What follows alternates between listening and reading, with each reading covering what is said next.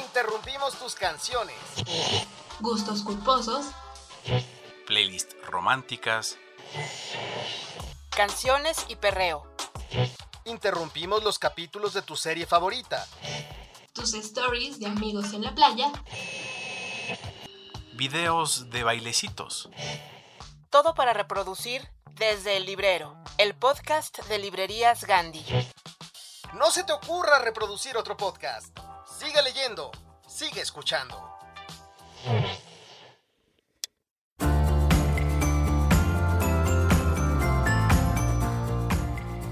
Queridos escuchas, ¿cómo están? Yo soy Yara Vidal. Me da mucho gusto que mm, hayan decidido escuchar nuestro podcast número 51 desde el librero.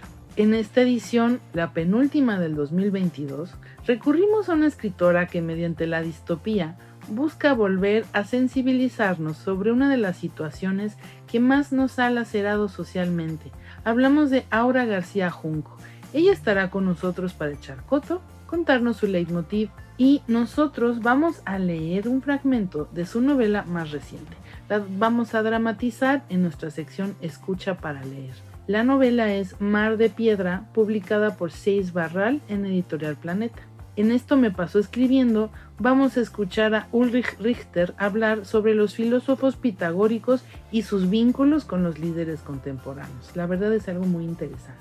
Y por último, pero no menos importante, vamos a hablar de novedades literarias, algunas actividades en culturales de la mano de Irma Gallo y Karina Vallejo. Comenzamos. Imágenes. Figuras retóricas. Sonidos. Compases. Temas recurrentes. ¿Cuál es la idea preponderante en la mente de Aura García Junco? ¿Cuál es su leitmotiv?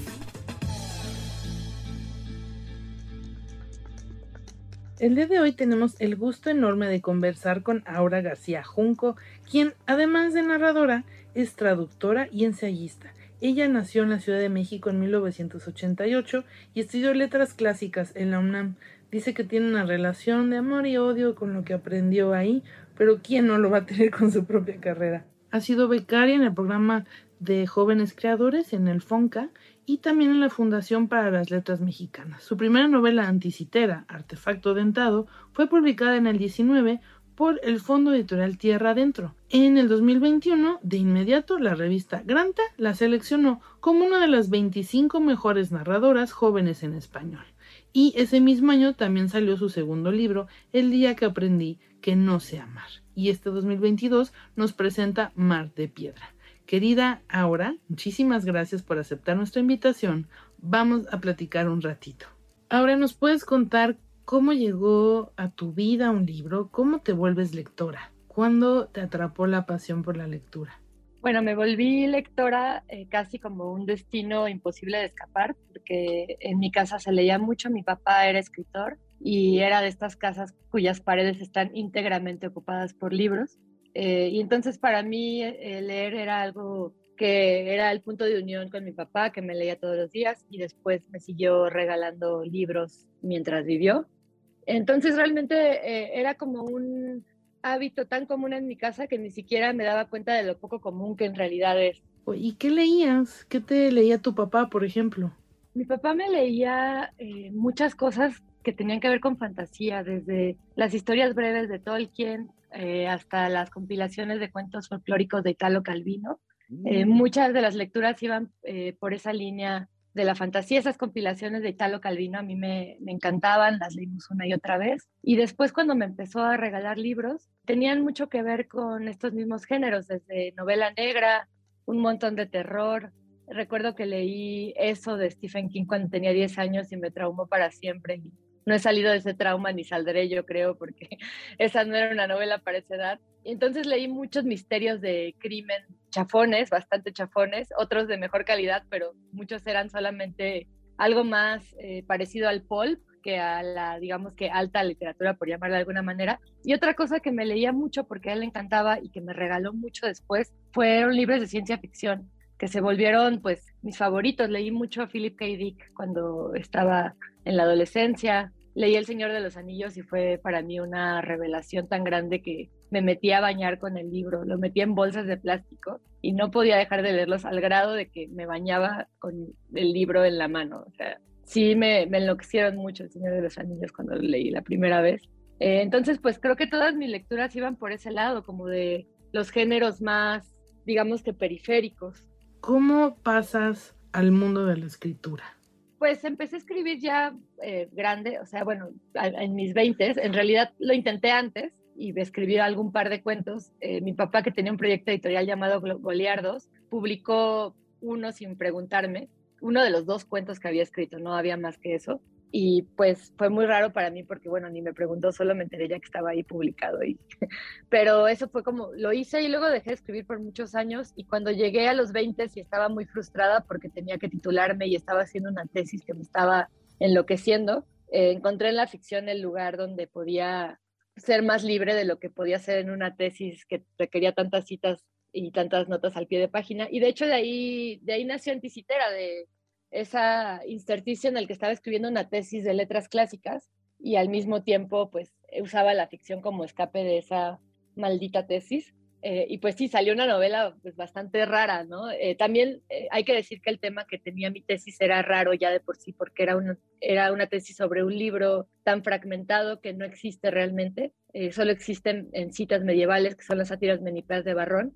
Entonces, como que fue más o menos natural que Anticitera naciera de ahí y terminara siendo lo que, lo que es, ¿no? Que es una novela descoyuntada y muy fragmentaria. Oye, pero ahí hay algo raro que parece que atraviesa un poco tu literatura. No me atrevo a asegurarlo, pero, pero me atrevo a aventurarlo, que es diferente. La búsqueda de objetos raros. Anticiter es un objeto raro, tienes que estar de acuerdo conmigo. Totalmente. Pero los mapas polinesios, híjole, no cantan mal las rancheras, para decirlo facilito. ¿Cómo es esta fascinación por los objetos raros? Pues bueno, creo que tengo una fascinación en general por los objetos. Me gusta mucho la materialidad de las cosas, incluyendo la de los libros. Y en realidad es algo mucho menos, mucho más simplón de lo que podría ser. Hay objetos que me atraen poderosamente y los sigo. Hago cosas con ellos porque me atraen poderosamente. No es tanto como que los busque, sino que cuando los encuentro eh, tienen reverberancias muy fuertes y me, invitan a escribir sobre ellos, ¿no? Y pueden ser objetos o pueden ser frases, pero con los objetos me ha pasado más. Y también con algunos personajes históricos. El aparato anticitera sin duda es una singularidad, incluso en la historia de los inventos, ¿no? Esta cosa de que pues, sea un invento que tenga un mecanismo tal que por siglos se perdió después y que hasta la invención de los relojes estuvo abandonado, lo hace suficientemente interesante como para escribir, además de que es un objeto sin genealogía comprobable y demás, eh, pues cuando conocí ese objeto me pareció imposible no escribir. Pero al mismo tiempo estaba Herón de Alejandría, que también es otro personaje recurrente en esa novela, que me pareció una genialidad todo lo que inventaba en nombre de crear aparatos para la religión, aparatos que se mentían a sí mismos, bueno, que más bien simulaban magia y simulaban los mecanismos místicos de la religión sin ser más que mecanismos muy sofisticados, ¿no? Eh, entonces, más bien son encuentros un poco fortuitos y muy afortunados para mí, ¿no? Y los Matangs fueron lo mismo. Me encontré los Matangs un día mientras scrolleaba en Facebook en el post de un amigo y me pareció tan eh, impresionante que existiera una tecnología aparentemente tan simple, pero a la vez tan compleja que conglomeraba siglos de conocimiento del mar, eh, de toda una cultura, que simplemente quise escribir sobre ellos. Entonces, no es tanto una búsqueda así, no me pongo a ver eh, libros de variedades extrañas, sino simplemente si me encuentro algo que me atrae, me dan ganas de escribir sobre eso. Eso está padre, me encanta que sean objetos los que te persiguen, palabras. Voy a hacer una pregunta todavía más rara. ¿Qué se siente? Vamos, perdón que lo diga así, pero eres terriblemente joven y has estado nominada y mencionada en los más altos vuelos. ¿Eso qué se siente? ¿Qué implica para tu literatura? Mm, pues es una pregunta un poco difícil de contestar y cambia conforme pasa el tiempo, ¿no? Eh, con la mención en Granta, lo primero que sentí fue una gran incredulidad, la verdad. O sea, fue como este libro, porque además lo que yo mandé fue Anticitera, este libro tan raro que yo nunca supe quién iba a leer. O sea, francamente estaba bastante escéptica de que eh, se fuera a mover más allá de la gente que tenía a mi alrededor, pues llegó a esto, pues se siente como un gran reconocimiento a algo bastante poco eh, propenso, según yo, a ser reconocido, ¿no? Un libro extremadamente raro. Eh, entonces, pues para mí lo principal en lo que intento mantener el foco es en eso, ¿no? Es saber que a alguien le gustó tanto mi libro como para pensar que había espacio para crear más libros que fueran interesantes o que fueran, eh, no sé, únicos, no sé ni cómo nombrarlos. Eh, entonces, eso es un impulso a la literatura rara para en general, a la literatura que se sale un poco de la convención de cómo tiene que ser una novela de una manera, mm, digamos que más estándar, ¿no? Eh, y eso está increíble. Por otro lado, pues claro que hay un montón de expectativas que se crean y que no puedes controlar, ¿no? Porque pues al final tú no te nombras a ti misma, o sea, yo no me, yo no me nombré a ningún lado y tampoco sé exactamente qué es lo que las personas acaban por eh, esperar de las personas que acaban en listas como esta. Porque lo he visto con personas a mi alrededor, ¿no? ¿Qué esperan de todas las personas que aparecieron en esa antología? Es muy diverso y tiene muy poco que ver con la literatura que de hecho escribimos quienes estamos ahí. Eh, entonces hay algo que tiene una sensación de desenfreno y de eh, volubilidad que está fuerte, pero pues también hay otra parte que es muy padre. Entonces creo que no es ni blanco ni negro. Tiene la parte buena y tiene la parte que no está tan buena, que es esta expectativa extraña que se crea. Oye, pero también hay otra cosa que me parece interesantísima en tu chamba. Este tránsito entre la novela rara, déjame decirle así, entre la novela extraña, entre la novela mm, no novela, entre trabajar en series, entre hacer tantas cosas. ¿Cómo son estos tránsitos como autora? No, pues sí requieren mucha mentalización previa porque son procesos bien diferentes. Creo que eso ayuda mucho. ¿no? Eh, normalmente escribes una serie con muchas personas e implica un proceso colectivo de eh, planteamiento. Entonces eso es muy diferente a cómo se plantea, cómo se empieza a escribir una novela en general, ¿no? Pero en mi caso, con mi proceso para escribir novelas, tiene más que ver con la intuición y con no saber hacia dónde voy y solo partir como de atracciones poderosas, ¿no? Por ejemplo, los matangs o alguna intuición que considere que se puede perseguir, pero nunca parten de saber de qué trata la historia, ni de saber quiénes son los personajes exactamente, ni, de tener como un mensaje súper claro y concreto. Y sin embargo, con las series es un proceso totalmente opuesto, porque tienes que tener una planeación muy pormenorizada al inicio. Se puede después perder eso y puede que haya cambios radicales a lo largo del proceso de creación, pero en general empiezas teniendo que trazar un mapa detallado y además lo haces con más gente en un cuarto y eso es un proceso que a mí me encanta, eh, se me hace súper rico, es ver las ideas en tiempo real sucediendo, algunas muy buenas, otras de, plano muy pinches, pero pues las ideas en el aire y viendo cuáles acaban en el papel y posteriormente en la pantalla, ¿no? Eh, entonces creo que es difícil y no tanto a la vez, porque son tan diferentes los puntos de partida que basta con sentarte casi que en otra posición en la silla para entrar en otro modo de acción. Esto que acabas de decir está interesantísimo. Entonces tú arrancas Mar de Piedra con una frase.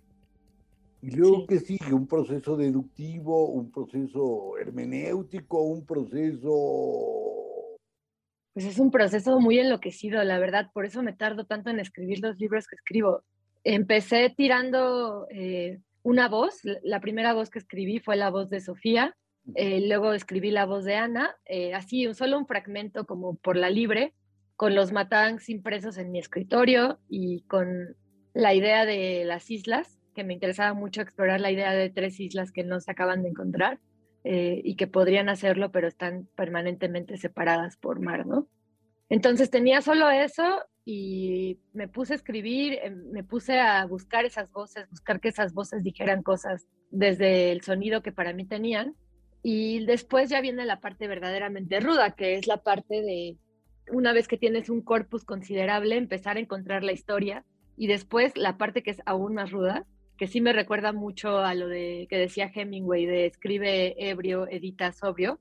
Eh, no porque yo escribiera ebria, sino porque escribía en este estado parecido a la ebriedad de no tener que pensar en nada y no limitarme a, a la racionalidad. Pero luego la parte de la edición sí que es una parte muy racional y muy sobria y muy tardada, extremadamente tardada. Entonces, cuando ya tenía 150 páginas me puse a, pues, trabajar en que tuvieran sentido, en encontrar arcos, en encontrar eh, espacios que había que llenar. Eh, y pues fue muy tardado por eso, porque es una búsqueda para mí escribir una novela, no parto de nada muy claro. O sea, eso me, me gusta mucho de la escritura de novelas, que cada quien tiene un método que acaba pareciéndole el óptimo, y hay métodos que sin duda son mucho más, eh, pues sí, optimizados que el mío, ¿no? Cuando sabes hacia dónde va la novela, pues sabes lo que estás haciendo más o menos. En cambio, yo que empiezo desde una ceguera total, nunca sé lo que estoy haciendo hasta que ya va muy avanzada la escritura. Y sí es un proceso que es un acto de fe, que yo siento que la escritura siempre lo es, pero si escribes desde esta ceguera, sin duda ese acto de fe se vuelve aún más acto de fe. Oye, en Mar de Piedra hay algo que me, me, sorprendió mucho, la presencia de libros inexistentes. Mi duda es, ¿cómo le haces para ir incluyendo estos textos de no ficción? Bueno, de no ficción, pero que son ficción.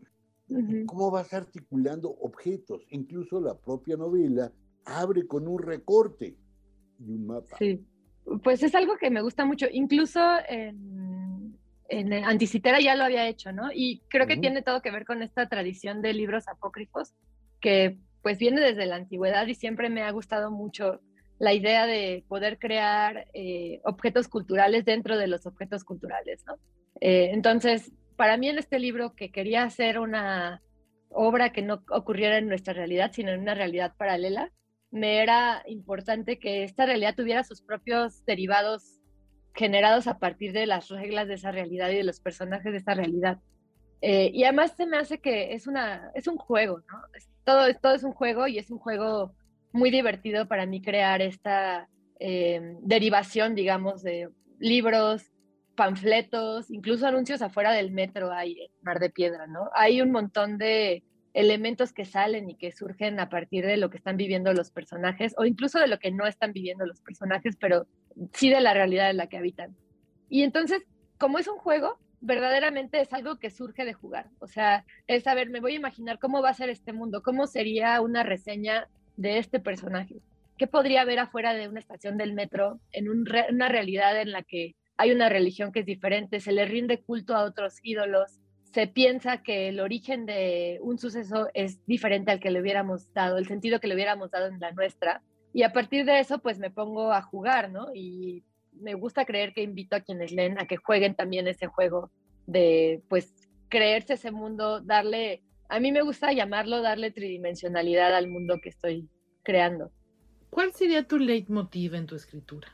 Híjole, es una pregunta que me he hecho mucho creo que ni siquiera lo entiendo de todo. Creo que escribo porque me gusta escribir y es una respuesta bien sencilla, pero es la respuesta que hay, ¿no? Eh, me gusta, por ejemplo, cuando escribo ensayos, explicarme cosas del mundo que me, que me extrañan o que me parecen interesante eh, profundizar más y que solo pensándolas simplemente no las profundizo porque se me atraviesa Instagram o se me atraviesa los gatos o lo que sea, y en el papel me puedo concentrar mucho mejor de lo que me concentro fuera del papel y tengo descubrimientos que no tendría si no estuviera en la escritura. Y creo que también en las novelas y en la ficción escribo un poco para maravillarme de lo que sale del papel en blanco, de no saber a dónde voy a llegar y llegar a algún punto. Sí creo mucho en esto de que toda escritura es un viaje, eh, que partes de un lugar y llegas a otro y que en el trayecto encuentras cosas que no sabías que ibas a encontrar. Y ese proceso me, me gusta y me maravilla un montón, ¿no? De, de, la nada a algo sin saber qué hay en medio. Pues creo que escribo para seguir encontrándome con ese pequeño lugar de, pues, de maravilla.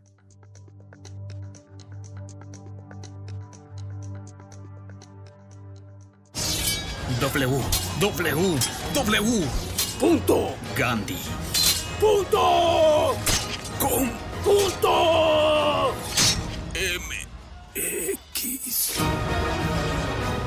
Encuentra todas las aventuras y libros que quieras en ganti.com.mx. Pide ya y recuerda que el envío es gratis siempre.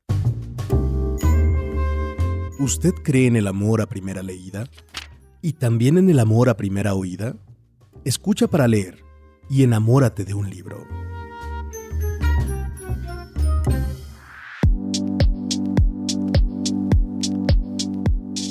fuerza de horrores, el futuro promisorio se convirtió en una pesadilla. Lo que prometían los utopistas del Renacimiento terminó convertido en una tienda de abarrotes. Las grandes máquinas de Julio Verne se llenaron de misiles nucleares y lo mismo nos ocurrió con otros de los sueños futuristas. Hoy la distopía se vuelve una realidad. Hoy la distopía se convierte en algo que parece acariciarnos. Su presencia siempre se muestra a la vuelta de la esquina.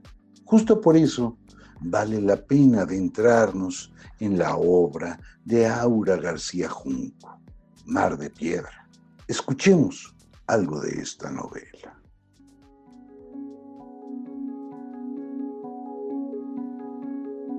Una bodega enorme con una plataforma en medio. La única fuente de luz son las antorchas que se localizan en seis puntos. Luciano está parado justo al frente, al centro del escenario. El cuerpo de un bailarín, pintado de blanco, brilla. La pintura hace patrones en sus músculos morenos. El taparrabos de plumas brinca con sus pasos. El hombre recita en un tono grave y vibrante que es más un grito. El espacio sin muebles rebota el eco en todas partes.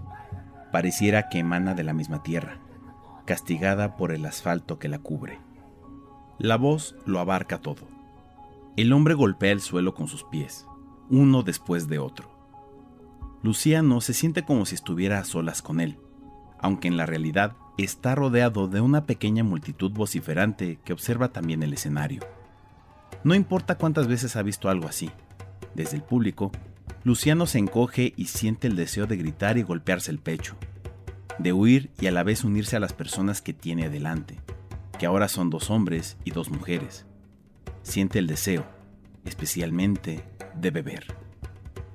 Cuenta entre la música los meses secos, son diez, ni un año, pero se sienten como una eternidad. Frente a él, las faldas de fibra de palma se parten en líneas cada vez que las caderas se mueven, como fuegos artificiales que se abren y recomponen con la cadencia. Sus brasieres son de palma también, de un tono más oscuro. Los abdómenes torneados forman S móviles, ochos, luego líneas rectas, olas.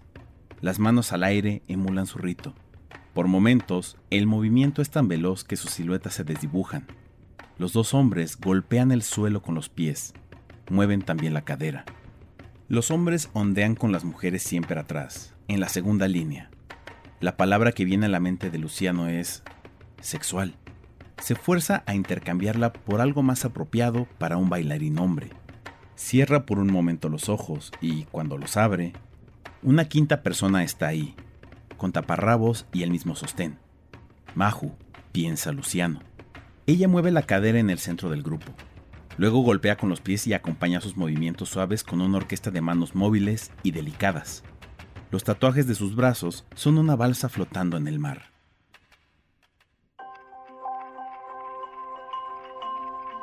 Luciano se descubre viéndola. De inmediato, voltea hacia una de las otras mujeres. Intenta enfocarse en sus piernas, pero en su mente está la Maju. ¿El Maju? ¿El tercer sexo? Ni hombre ni mujer. Teriki Lamajo. Entonces, cree escuchar un grito que entona su nombre y a lo lejos capta una sonrisa de lado a lado. Luciano, todo alegría, camina, casi trota hacia el portador de la sonrisa. Un niño de seis años que lo abraza con brusquedad infantil. Tío Luciano. Lameo. Luciano carga al niño, le da una vueltecita en el aire. ¿Por qué no habías venido? Ya voy a venir más. ¿Juegas conmigo a que somos navegantes? Otro día. Hoy me siento un poquito mal. ¿Qué te duele? Cuando a mí me duele algo, le digo a mi mamá y me ayuda. ¿Quieres que le diga a mi mamá? Mejor no, chamaquito. Ya sabes que no le caigo muy bien. No es cierto, te quiere mucho. ¿Juegas conmigo?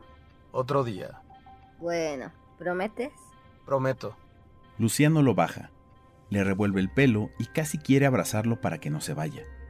Pero el niño se aleja como una flama alegre hacia los brazos cercanos de su padre, quien le dirige a Luciano un titubeante saludo con la cabeza. una mueca entre el reconocimiento y la distancia. Amargura luego del dulce que Luciano responde con más entusiasmo del necesario, movido por la esperanza de conectar, de iniciar, quizás, una plática, pero él se voltea antes de que esa posibilidad exista. Luciano hace como que no importa, pero algo se le queda atorado en la garganta. Para agitar el gargajo tenso, examina el entorno, y aunque no hay mucho que ver, se siente perdido. Recuerda cuando el espacio que ahora ocupa el Marae era una bodega industrial, sucia y con focos blancos que le daban una deslucida frialdad. Recuerda y ahora no discierne bien el presente. El canto, la luz suave de las antorchas y la calidez que las personas reunidas en el espacio provocan. Qué rara es la sobriedad, que aunque le da más control sobre sí, al menos en teoría, lo tiene titubeando a cada paso. Después de hablar con un par de creyentes acerca de lo bien que quedó el nuevo Marae, Luciano se encuentra solo, viendo hacia el lugar vacío donde ocurrió la danza. Camina hacia el centro del templete y murmura la única línea que sabe. Hanau Capó. Nació la noche. Ahí en medio intenta sentir algún remanente de la energía del rito, la creación del mundo. Eso necesita, su propia creación del mundo. Esa isla personal que va a ser suya. Su padre lo hizo con la empresa de jabones, y su abuelo con su tienda que empezó en una esquina y se volvió una cuadra entera. Ahora le toca a él, con su consultoría. Si no quiso trabajar para su padre es solo porque tiene su propio camino, su propio emporio que fundar. Además, para eso, para ayudar a papá, ya estaba su hermano, el muy cabrón, el muy macho que no dejó nunca que Luciano entrara. Pero de todas maneras, él no quería. ¿Para qué? Ya dijo Thor Heyerdahl, que en alta mar los grandes barcos tienden a cabecear, mientras que una embarcación pequeña sufre mucho menos. Y ahora el mierda de su hermano Nunca contesta el teléfono y apenas lo saluda a la distancia, como si fuera muy puro él, como si estuviera muy por encima de Luciano, como si no se equivocara. Al carajo la familia. Solo la meo vale la pena. Ni parece hijo de su papá. Mana. Luciano respira. Se controla. Pero luego está Iris. Su imagen ingrata aparece en forma de ojos exaltados por pestañas larguísimas, labios delgados, rojos en una sonrisa amplia, en forma de un deseo desaforado de beber. La garganta da un golpe doloroso. A juzgar por las sensaciones que vienen de su estómago, pareciera que el cuerpo busca jugarle una mala treta. Una mano en su brazo interrumpe el trance. Abre los ojos. Teriki lo miraba bajo cejas finas, como las de Iris. ¿Estás bien? Sí, ¿por qué no? Estás temblando. Hace mucho que no venías. He estado muy ocupado. La Maju, sus ojos muy abiertos. Una invitación a decir lo que duele. Luciano siente una liviandad que puede ser consecuencia de la cava, que es brutal para relajar las defensas. Aunque en otras personas provoque un sentimiento de paz, en Luciano el efecto es impredecible. Recuerda una vez en que, después de un letargo, abrió los ojos y se encontró fuera de sí en una fiesta, a punto de golpear al novio de una chica con la que había salido meses atrás. Aunque concedamos que aquella vez también estaba borrachísimo, nunca hay que subestimar el poder de una planta, que está más conectada con la Tierra y el cosmos que cualquier hombre, y absorbe por las raíces los secretos de la vida. Sí, seguramente es eso, la cava, lo que en ese momento le pone en un estado de hablar y hablar, y de su boca salen confesiones, se toca las mejillas, están más calientes de lo normal. La boca de Luciano se mueve como sin un cuerpo detrás y de ella brincan palabras que casi no sabe qué dicen. Se escucha a sí mismo con voz apagada. El tema es que cuando pienso en Iris solo recuerdo lo bueno. Es eso. Yo sé que todo era malo al final, tal vez desde antes. Que ya lleve meses solo. Siempre que me acuerdo de nosotros es por cosas buenas. Ella era mi presente, mi pasado, mi destino. Ignoré el mapa. Sabía que algo no estaba bien.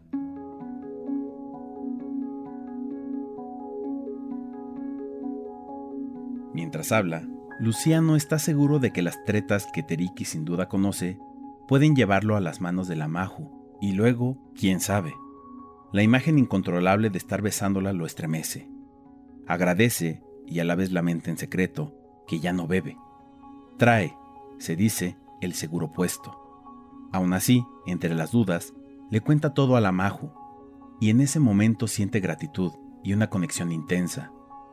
Aún así, o más bien por eso, acepta la sugerencia que Teriki hace. Ven, ven a que te ayude a leer el destino. Luciano se queda solo, viendo la espalda de Teriki alejarse. Sale del marae y siente el aire fresco como una caricia del cosmos. Esto es volver a estar en el mundo. Chispas de esperanza. Mana.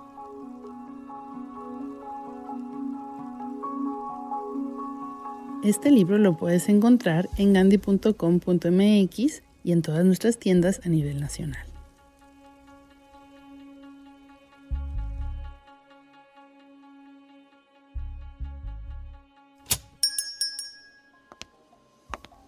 Bienvenida a Viajes Gandhi. ¿En qué le podemos ayudar el día de hoy? Quiero irme de viaje, pero no sé a dónde. Espero que me sugieras. Mm, veamos lo que tenemos por aquí. Le puedo ofrecer un viaje entre Argentina y Chile llamado En la Patagonia, por Bruce Chadwin. Si no, también puedo ofrecerle un 3x1 para que visite Italia, India e Indonesia en Come Reza Ama, de Elizabeth Gilbert.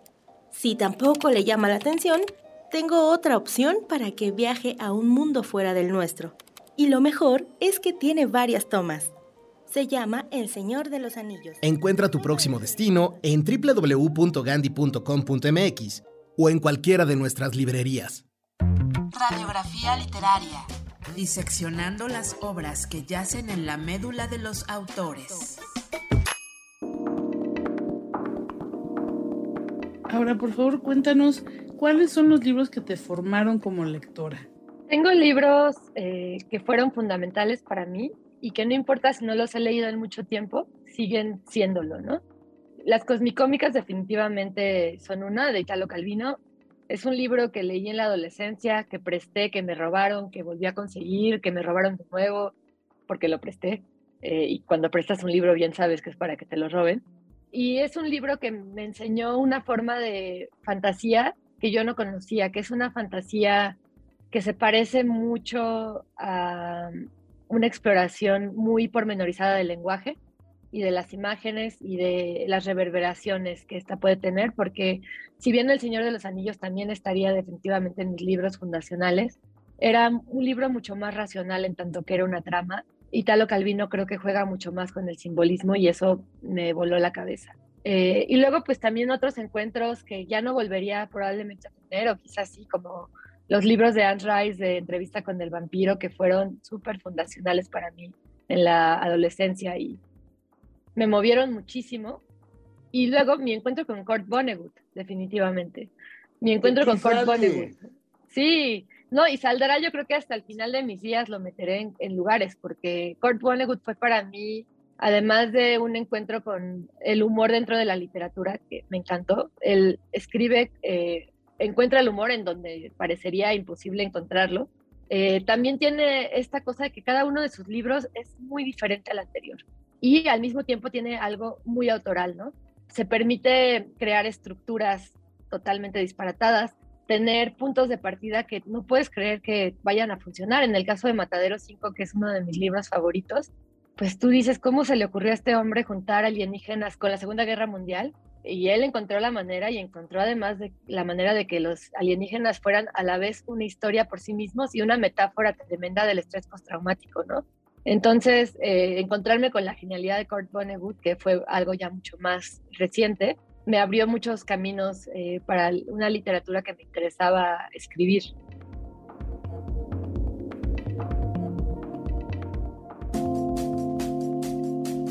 La resiliencia nos salva nos permite recuperar a quienes éramos antes de que el mundo nos pusiera a prueba. Este número 163 de Lee Más se abre ante sus lectores para ofrecerles una doble invitación. La primera conduce al silencio y a la introspección. La segunda nos acerca a las discusiones actuales, a los libros que exploran caminos para revelar nuevos mundos y nuevas miradas sobre el pasado para así poder enfrentar el presente y crear un mejor futuro. Tomamos inspiración desde el nuevo libro de Michelle Obama y los ensayos sobre Almudena Grandes y los sobrevivientes, y hasta las conversaciones que tuvimos con Gilles Lipovetsky y Rosa Montero, además de nuestras charlas con Álvaro Enrique y Juan Tallón. Puedes conseguir el nuevo número de lemas en las librerías Gandhi y en gandhi.com.mx.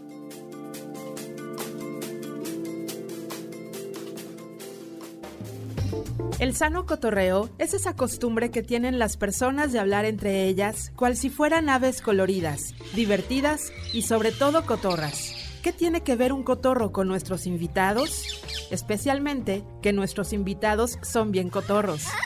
Les gusta el jijiji y el jajaja, los libros y echarse una buena platicada. Esto es Echando Coto.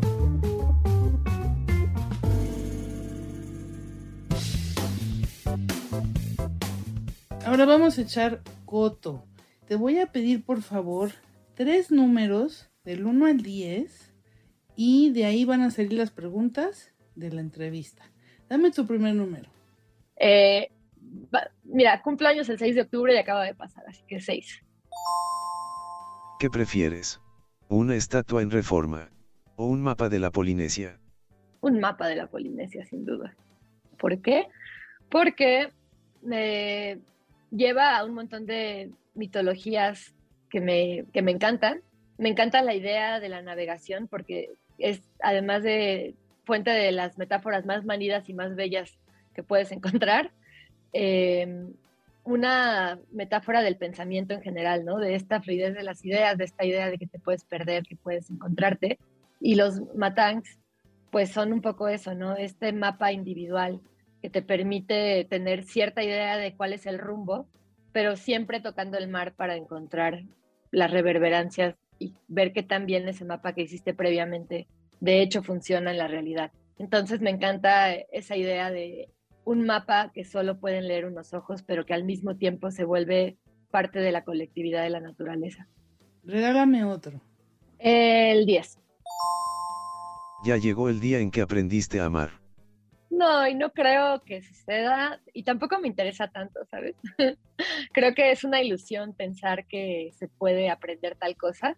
Creo que lo que se puede hacer es tratar de encontrar caminos más amables y más eh, digamos que compartidos para crear un mundo en el que el amor no sea sinónimo de dolor y no tenga tanto que ver con nuestros traumas, sino más bien con aquello que podemos crear en conjunto, ni con nuestro sistema económico voraz, ¿no? También. Eh, entonces, pues para mí, de hecho, en ese caso tiene que ver con la respuesta de la pregunta anterior, es más bien una búsqueda y no una meta. Eh, aprender algo suena como una meta y a mí no me interesa fijármelo como una meta, sino más bien como ese intento a veces desesperado, a veces más bien em, firme de encontrar pequeñas revelaciones en el camino y hacerlo lo mejor que pueda. Y uno más. El 3. Ensayos o artefactos dentados. Artefactos dentados y ensayos.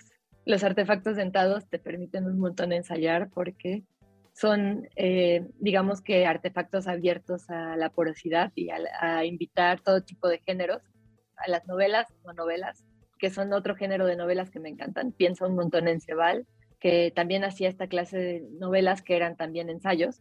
Eh, y entonces no me parece que haya que elegir uno u otro, creo que ambos eh, dentro de su porosidad pueden admitirse mutuamente.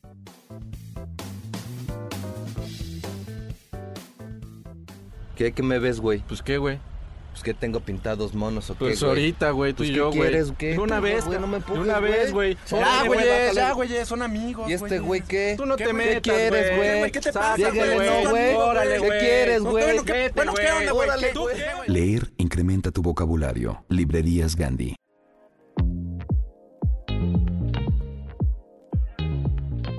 Te invitamos a la presentación del libro Viento de Primavera, Antología Poética 1945-1979 de Alay de Fopa. Este miércoles 7 de diciembre a las 19 horas en el Foro Expresarte de la librería Mauricio Achar.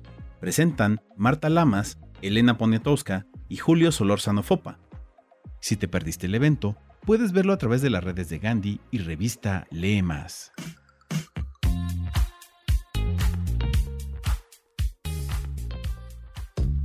Una hoja en blanco, una letra, después una palabra, luego una oración, un párrafo, una página, un capítulo, una historia completa. Pero todo lo que pasó hasta llegar a esa historia, te lo contamos aquí. Esto me pasó escribiendo. Ulrich Richter Morales es abogado egresado de la Escuela Libre de Derecho y maestro en Ciencias Penales por el Instituto Nacional de Ciencias Penales. Ha escrito los libros Manual del Poder Ciudadano, De la protesta a la participación ciudadana y El ciudadano, el enemigo y el Estado. También es colaborador del periódico El Universal y en la reciente edición de la FIL Guadalajara presentó su libro Los filósofos en la era tecnológica, los pitagóricos hoy.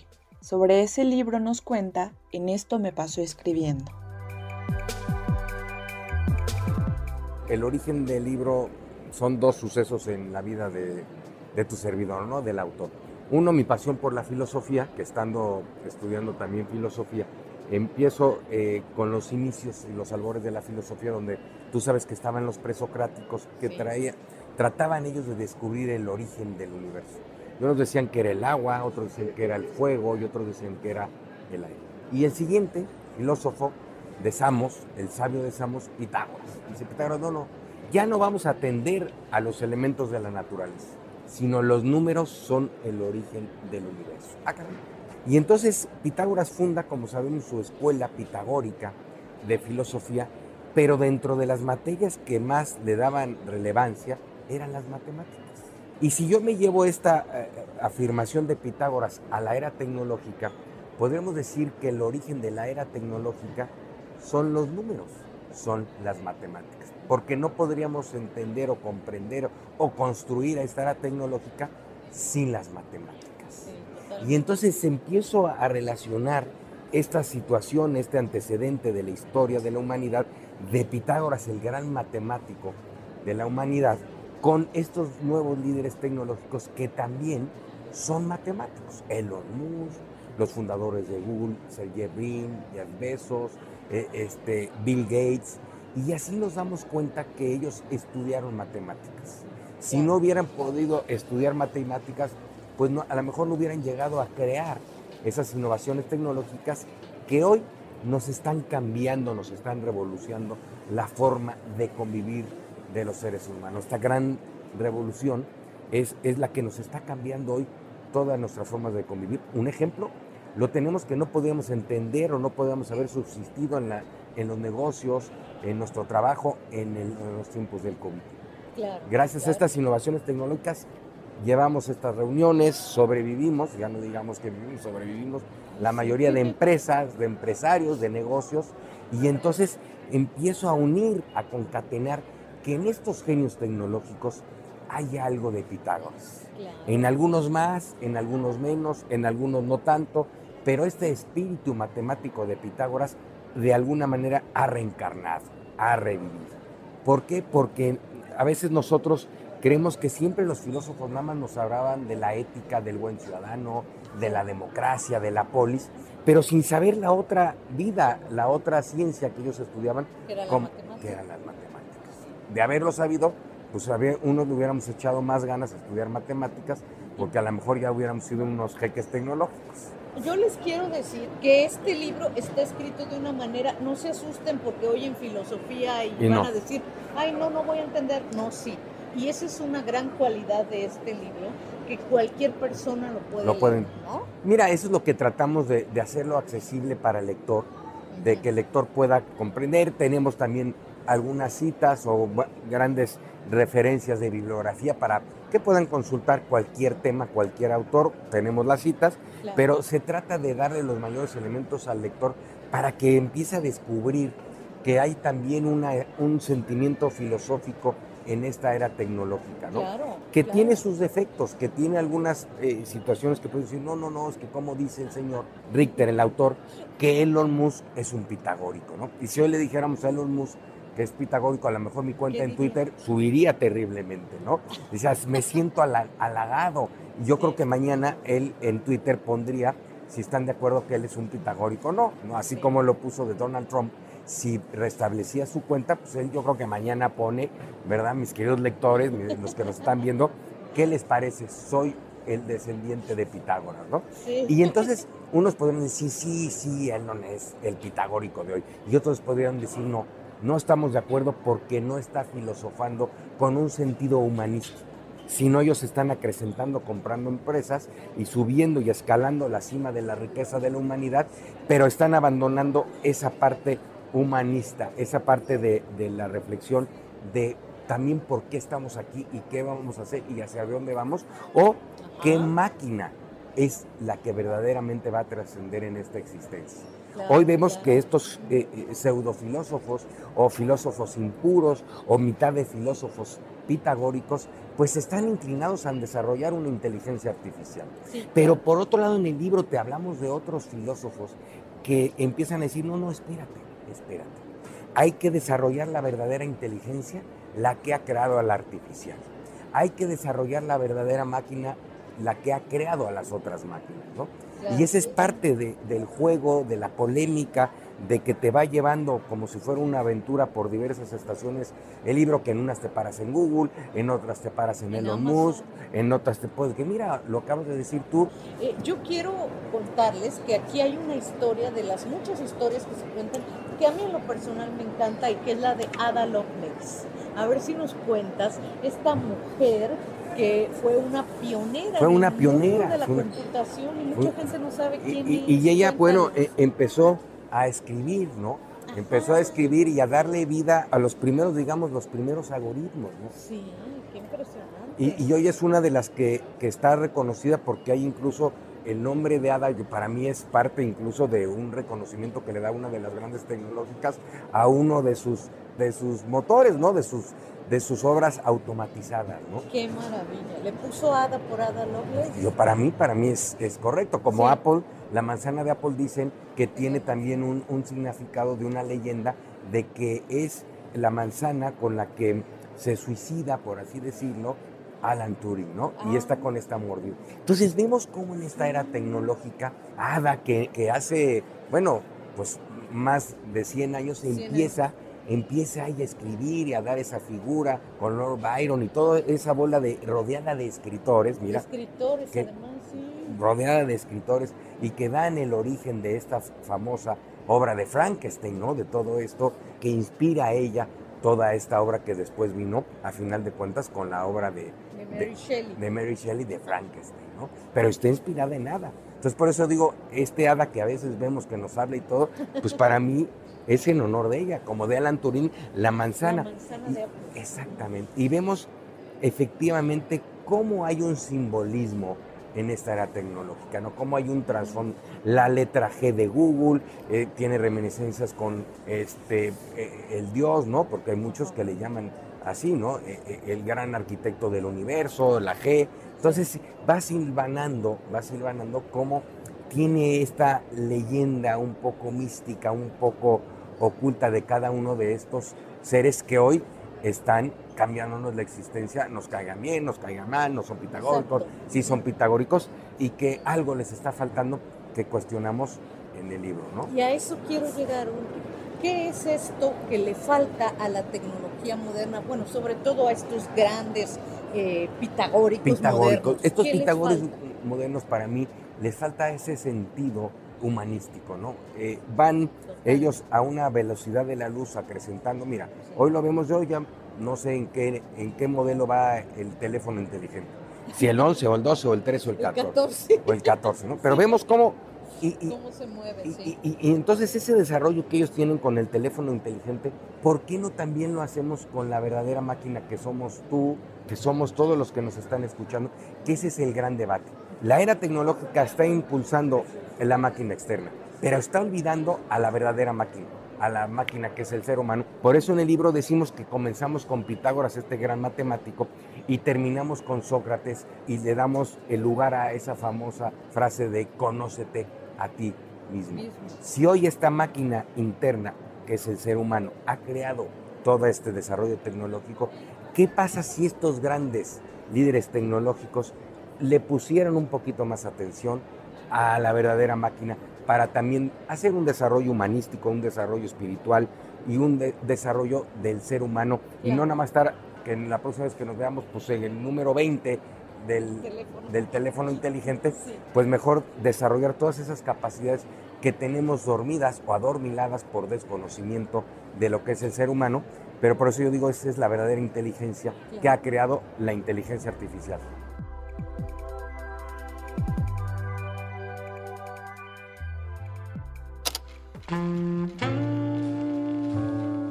Entonces, ¿qué vamos a hacer esta noche? No sé. Tú dime, ¿qué quieres hacer? ¿Y si leemos poesía de verso en beso? ¿No prefieres ir con mis amigos y después a mi casa?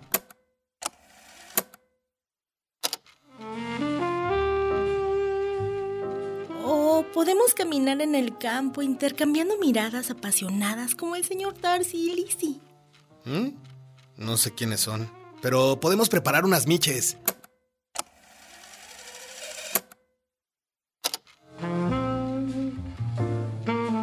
Bueno, podemos solo ver una película. Hoy hay partido. Un romance de cuento solo se encuentra en www.gandhi.com.mx o en cualquiera de nuestras librerías. Te invitamos a la presentación del libro Joyas de la Familia, de Sergio Avilés, este jueves 8 de diciembre a las 19 horas en el Foro Expresarte de la librería Mauricio Achar. Presentan Valentina Traba, Guillermo Arriaga y el autor. Recuerda que si no puedes asistir, puedes seguir la transmisión a través de las cuentas de Librerías Gandhi y Revista Lee Más en Facebook y YouTube. En esta sección hablaremos sobre las noticias más importantes en el mundo cultural. Comentaremos sobre las novedades editoriales y tendremos entrevistas con actores y personajes de la cultura mexicana e internacional. Esto es Cultura Lees, la sección informativa de Desde el Librero.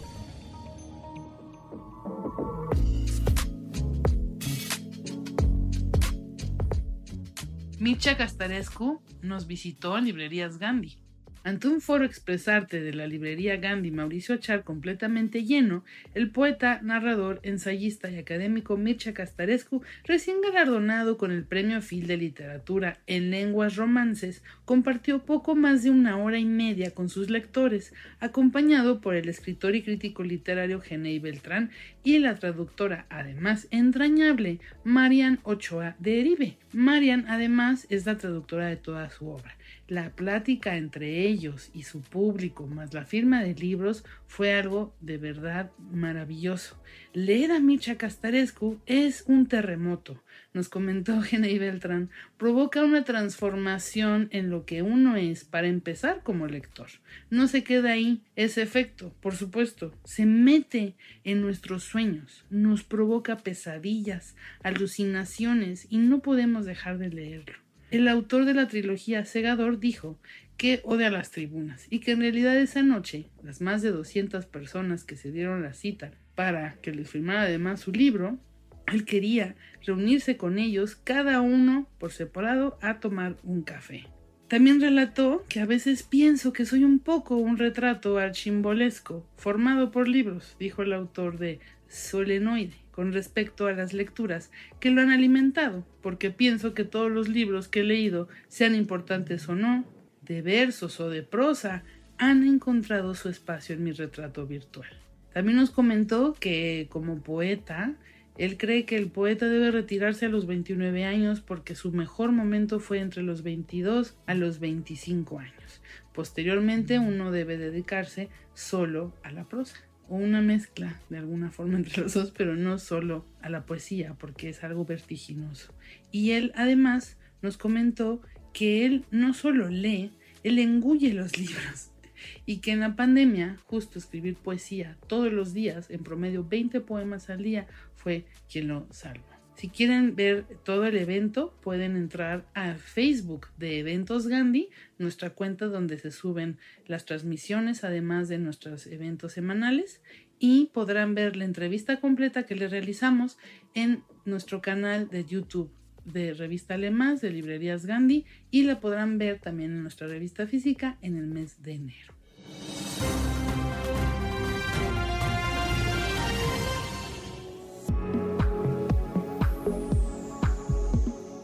Desde el 19 de octubre de este año y hasta el 5 de febrero de 2023, la obra de la arquitecta e ingeniera Gertrude Goldschmidt, mejor conocida como Gego, estará exhibida en el Museo Jumex en la Ciudad de México. Esta exposición, organizada cronológicamente, incluye más de 120 obras en una variedad de materiales de principios de los años 50 hasta los 90, abarcando todos los periodos en el desarrollo de la práctica de la artista.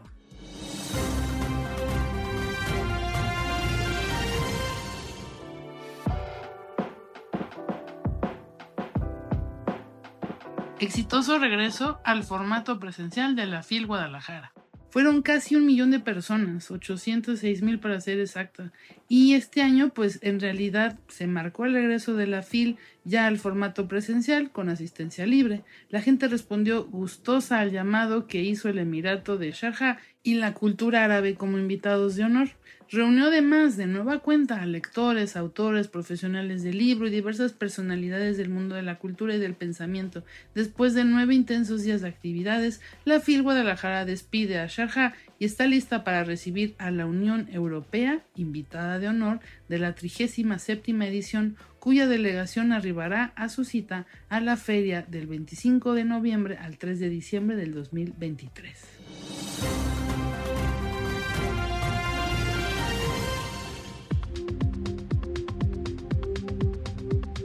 te estás adentrando a los feminismos, estos básicos te ayudarán a entenderlos. En Desde el Librero queremos ofrecerte un recorrido rápido por los que, a nuestro juicio, son los libros que te servirán para empezar a entrar a los feminismos. Nuestra lista comienza con ¿Acaso no soy yo una mujer? de Bell Hooks. No podía faltar una habitación propia de Virginia Woolf, un clásico del tema junto con Los hombres me explican cosas de Rebecca Solnit. Y claro, Teoría King Kong de la francesa Virginie Despentes, junto con Querida Iyabuele, Cómo educar en el feminismo de Chimamanda Ngozi Adichie. ¿Dónde los puedes encontrar? En librerías Gandhi, por supuesto.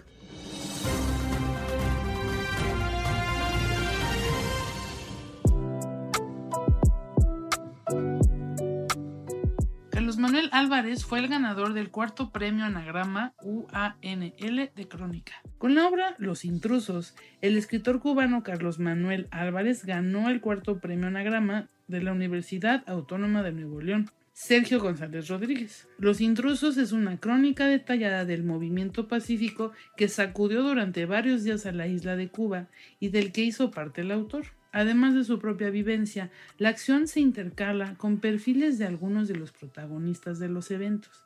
Este es un ejercicio detallado de observación sobre la situación política actual en Cuba que se entrelaza con una reflexión sobre el rol del periodismo, la escritura y el arte.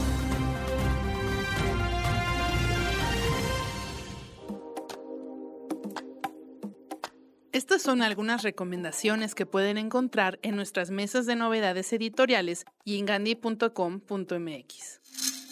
Guerra en Ucrania, de Carlos Alberto Patiño Villa, en debate. A inicios del año 2022, la guerra contra Ucrania tomó por sorpresa al mundo. Sin embargo, más que un hecho aislado, es parte de una estrategia de Rusia que viene de tiempo atrás en un intento por recuperar la posición geopolítica que ostentaba hasta hace unas cuantas décadas. Guerra en Ucrania es un libro que permitirá comprender las razones por las cuales se desató una guerra y una invasión contra el país de Europa del Este, los lectores contarán con la información necesaria para conocer el contexto histórico de estos eventos, apoyados con mapas y gráficos. Se presentarán las guerras y acciones militares rusas que se han llevado a cabo desde 1992, la situación en Ucrania, Crimea y el Donbass en 2014, así como las posiciones de los Estados Unidos, la OTAN y la Unión Europea y las posibles consecuencias internacionales de esta guerra en el orden mundial. El berrinche de Moctezuma, de Nuria Gómez Benet, con ilustraciones de Santiago Solís Montes de Oca, en ediciones Ecare. El monarca Moctezuma hoy está de mal humor. Se han cansado de pedirle que sonría, por favor. No sonrío. Hoy no quiero. Por favor, déjeme en paz. Que se quede mi ayudante, que no entre nadie más. Este poema humorístico narra una pataleta del más grande emperador y cómo una humeante taza de delicioso chocolate logra alegrar finalmente a todos. Mi policía de Ethan Roberts en Planeta México. A Marion y a Patrick les une lo que sienten por Tom. Marion está feliz por haber empezado a salir con Tom después de muchos años consumida por sus sentimientos. Por su parte, Patrick se enamora de Tom cuando ve al joven policía de cabellos rizados y sonrisa irresistible en una visita al museo. Los tres permanecerán unidos por la pasión, pero también por la tragedia cuando la imposibilidad de mantener este triángulo amoroso haga que sus vidas salten por los aires. Ambientada en el Brighton de los años 50, mi policía retrata una época en la que la homosexualidad era un delito.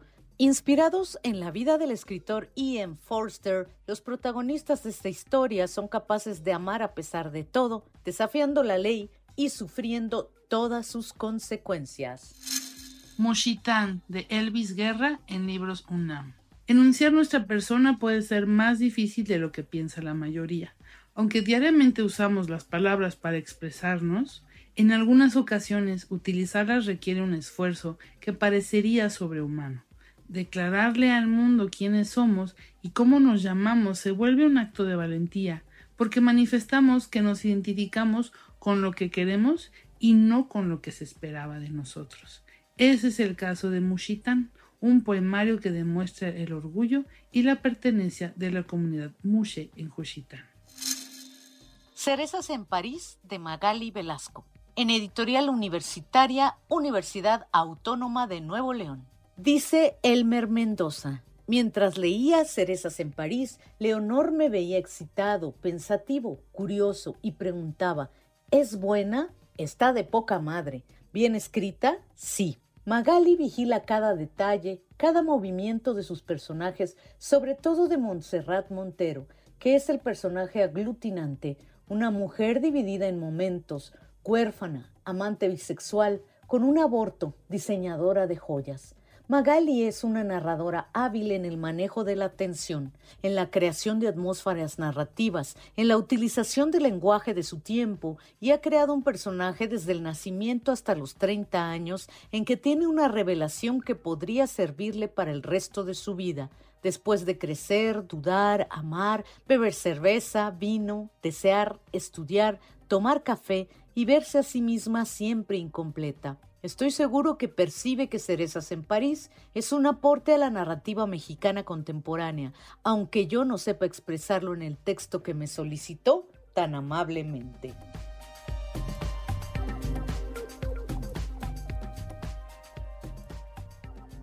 Me asus... No, no, no. Me gusta cuando callas porque estás como ausente. No lea feo. Lea bonito. Sí, venga a Lea Bonito de Librerías Gandhi. Compre los libros que quiera y aproveche la más grande variedad de libros a los mejores precios que solo Librerías Gandhi puede ofrecer. Ofertas. Ofertas como todo el año. Es decir, la promoción Lea Bonito no tiene nada de especial. Pero se oye bonito. Venga a Gandhi. Y si lee mucho, pues leerá bonito. Otra promoción de Librerías Gandhi.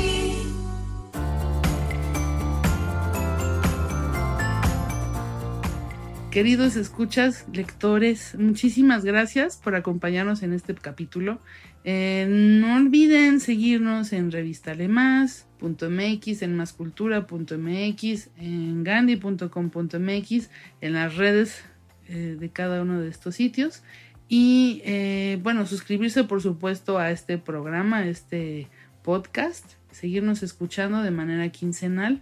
Y en el siguiente capítulo vamos a hablar con otra autora joven, pero en este caso ella es de Madrid, ella es Elvira Sastre. Esperamos que esta quincena los encuentre con muchas, muchas lecturas, muchos antojos de, de nuevos libros y nos escuchamos además en nuestras redes sociales para que nos comenten qué quieren que sigamos poniendo, qué secciones y a quién quieren que entrevistemos. Muchísimas gracias. Gracias por escuchar. Te esperamos en el siguiente capítulo de Desde el Librero. Sigue leyendo, sigue escuchando.